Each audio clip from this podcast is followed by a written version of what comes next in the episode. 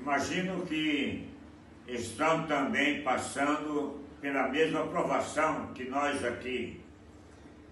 Com este problema do coronavírus, nós todos perdemos um pouco a noção do tempo que vivemos trancados em casa, deixamos as nossas atividades normais, temos que abandonar aquilo que realmente somos e de quem gostamos.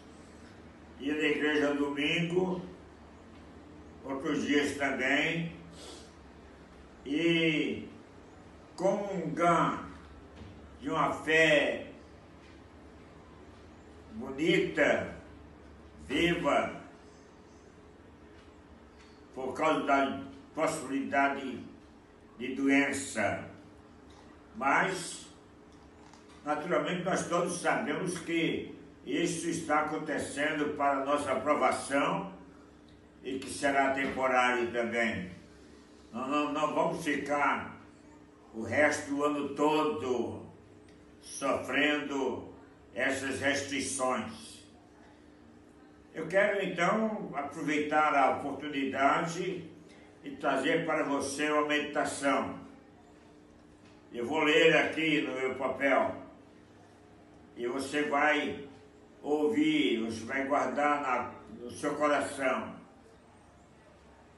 Eu quero pensar no seguinte, ao contrário do que muitos podem estar pensando, Deus ainda tem cuidado de nós. Ele nunca deixa de ter cuidado dos seus filhos, daqueles que o, que o amam, que creem nele todo o tempo. Veja, líderes cristãos e filósofos têm escrito muito ultimamente sobre o aspecto da natureza de Deus, segundo a qual ele é um Deus cuidadoso e por isso tem cuidado de nós. Nossa percepção deste fato tem naturalmente crescido devido ao fato de termos mais e maiores crises em torno de nós nos últimos tempos.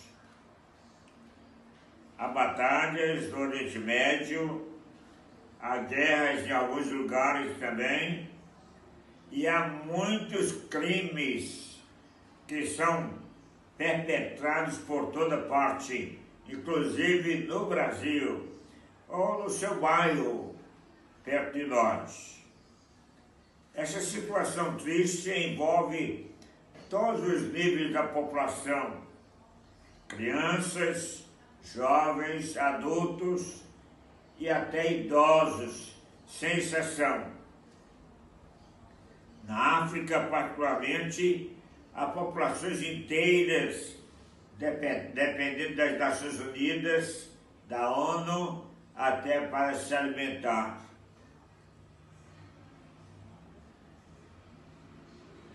Porque há grandes filantropos no mundo preocupados e criando programas para ajudar aqueles a sobreviverem. O mundo parece ter perdido amor e como expressão do amor, o cuidado para com as pessoas e o ambiente de que elas dependem. Faltando amor, faltam as ações que dele dependem. O texto que estamos utilizando é o do apóstolo Pedro, em sua primeira carta, capítulo 5 e verso 7. Ele nos exorta, dizendo, lançando sobre ele, sobre Jesus, toda a vossa ansiedade, porque ele tem cuidado de vós aqui duas afirmações majestosas. A primeira é sobre a natureza de Cristo, a que o salmista se refere. Cristo é o Filho de Deus, da mesma natureza sua e, portanto, divino como o Pai, com toda a capacidade de nos entender que também enfrentou angústias da carne na forma de sofrimentos físicos, fome, sede, cansaço e dores terríveis em todo o seu ministério, especialmente quando foi pregado na cruz do Calvário. Para nós é um mistério que o Filho Eterno de Deus tenha sofrido como um ser humano, mas toda a encarnação é um mistério para nós. Assim, nenhum sofrimento pelo qual nós passemos será maior do que o de Cristo ao dar sua vida por nós. No Salmo 55, verso 22, a afirmação é ainda mais enfática. Ele afirma: confia os teus cuidados ao Senhor e Ele te susterá. Jamais permitirá que o justo seja abalado.